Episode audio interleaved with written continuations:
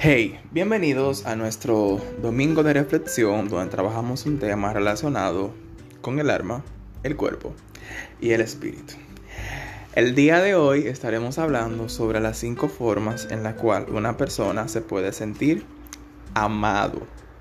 Sí, no todas las personas nos sentimos queridos solamente con que nos digan un te quiero o nos den un abrazo o nos compren un regalo.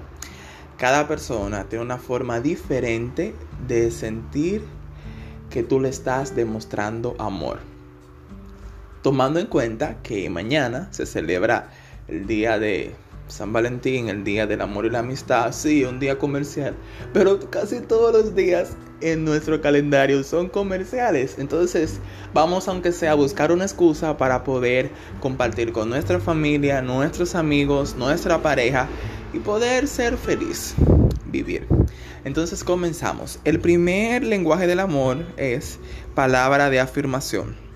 Y dijo Mark Taiwan, él dijo, puedo vivir por dos meses con un buen cumplido. Hay personas que con que simplemente tú le digas te quiero, te ves bonita, te ves bonito, te ves bien, wow, me gusta verte, eh, eres preciosa y todo eso, se llena su tanque. Y pueden durar semanas sin tener que tú estar o comprándole un regalo porque las palabras de afirmación son su lenguaje primario. Tenemos entonces el segundo que es tiempo de calidad. Hay personas que necesitan tiempo de calidad, que necesitan que usted se siente. No, no que te sientes a ver una película con esa persona, que te sientes a, escucharlo, a escucharla, que te sientes y la mires fijamente a los ojos y ella pueda ver que tú estás completamente prestando la atención a las cosas que ella quiere y necesita. Entonces, a veces lo que sucede es que cuando una persona tiene el lenguaje del amor de tiempo de calidad, pero yo lo que digo son muchas palabras de afirmación, yo entiendo de que la persona eh, se siente bien porque yo le diga te quiero aunque yo pase horas trabajando. Pero a veces la persona lo que quiere es que yo me tome un momento de mi trabajo y pueda sentarme y dialogar con ella. El tercer lenguaje son los regalos, sí.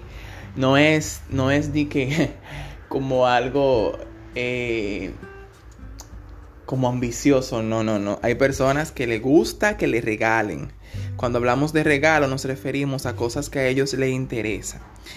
Regalos pueden ser una rosa, un libro, una buena comida, pero su tanque se llena cuando les regalamos. El cuarto lenguaje del amor son actos de servicios. Los actos de servicio son cosas que hacemos por eso, por esa persona que amamos. Son las cosas que realizamos eh, para que esa persona se sienta bien.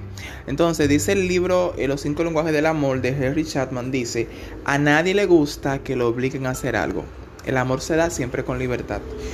Entonces necesitamos poder tener servicios con esa persona que amamos, siempre y cuando ese sea su lenguaje del amor. Y el último lenguaje del amor es toque físico. Hay personas que les gusta que lo abracen, que le den una palmadita, que le den un besito, que pueda sentirse ese afecto, ese cariño. Entonces, yo te invito el día de hoy a que tú puedas explorar cuál es el lenguaje primario de tu pareja, de tus amigos y cuáles son sus lenguajes secundarios. Y que entonces en base a eso tú compres los regalos que vas a comprar para el día de mañana o para este mes. Entonces, eh, bueno, ¿qué te digo? Gracias por, llegar hasta aquí. Entonces, este tema lo vamos a seguir eh, expandiendo en mi cuenta de Instagram, Finanzas en Emociones y Emociones. Y ahí tú vas a poder encontrar diferentes contenidos de valor para ti y para los tuyos, donde vas a poder trabajar tus finanzas a través de tus emociones. Un abrazo desde aquí, bien fuerte, los quiero mucho, bye.